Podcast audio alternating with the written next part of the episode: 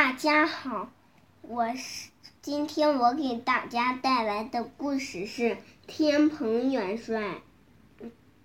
唐僧师徒路过高老庄，听说庄里来了个妖怪，闹得高老庄不得安宁。于是悟空一口答应了高老员外，帮他们捉住这个妖怪。于是。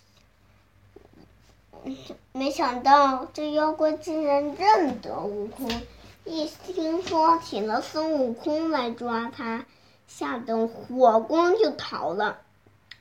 悟空哪能放过他？提着金箍棒，跳上筋斗云，奔着那火光就追了过去。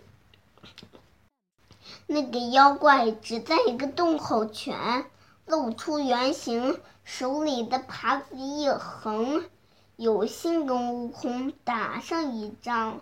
你这弼马温，当年大闹天宫时害苦了不少人，现在又来招来欺负人，我可不怕你。说着，悟空一落地就大喝道：“你是哪来的？既然认得俺老孙，老老实实回答啦，我就饶你一命。”不然我就对你不客气了。哼，你们听过我的名号？我可是赫赫有名的天蓬元帅。悟空指着说：“就你这个，我在天蓬元，我在天上是美男子，要孙得孙，要雨得雨，风光极了。”悟空只见眼前的怪物乐得直打滚。就你这个丑样子，还是美男子？妖怪懒得理他，又继续炫耀说：“只等一直喝多了酒，调戏了广寒宫的嫦娥。还更倒霉的是，我还投错了胎，结果成了这副模样。你这妖怪真是不知悔改！”竟然还敢欺负人！嗯，今天俺老孙就去玉帝教训教训你吧！说着，悟空抡起金箍棒，向妖怪一顿猛砸。那妖怪本事也不小，手里的耙子左打一下，右打一下。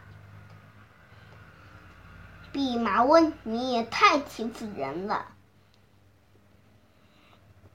说着，打的是眼花缭乱的，打的是比来罗网，上下乱飞，好也打的是眼花缭乱的。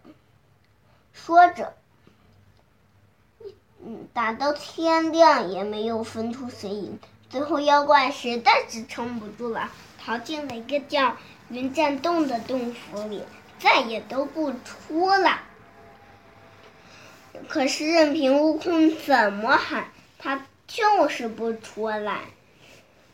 悟空怕师傅等急了，就先回了高老庄，跟师傅说了妖怪的来历。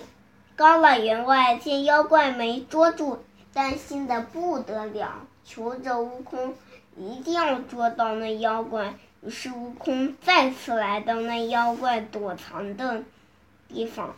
一棍子把把洞上的大门砸了个稀巴烂，于是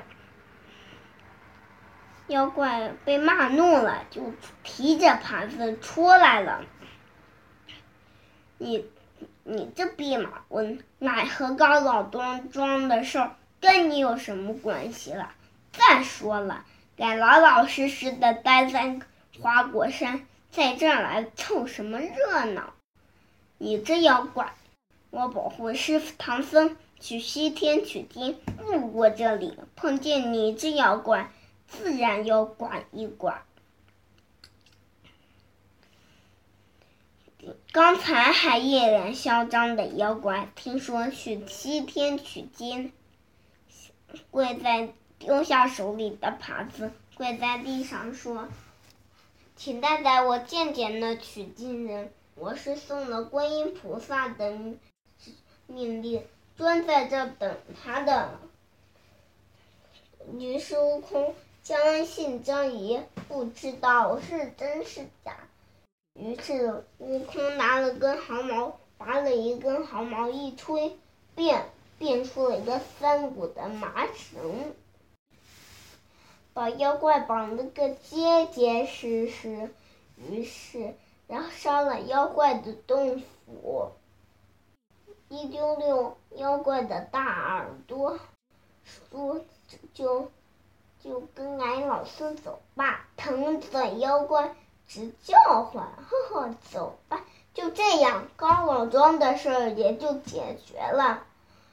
唐僧很高兴，就收下了几个妖怪做徒弟，给他取了个名字叫悟能，还给他取了个别名叫八戒。师徒三人和好如初，踏上了取经的步子。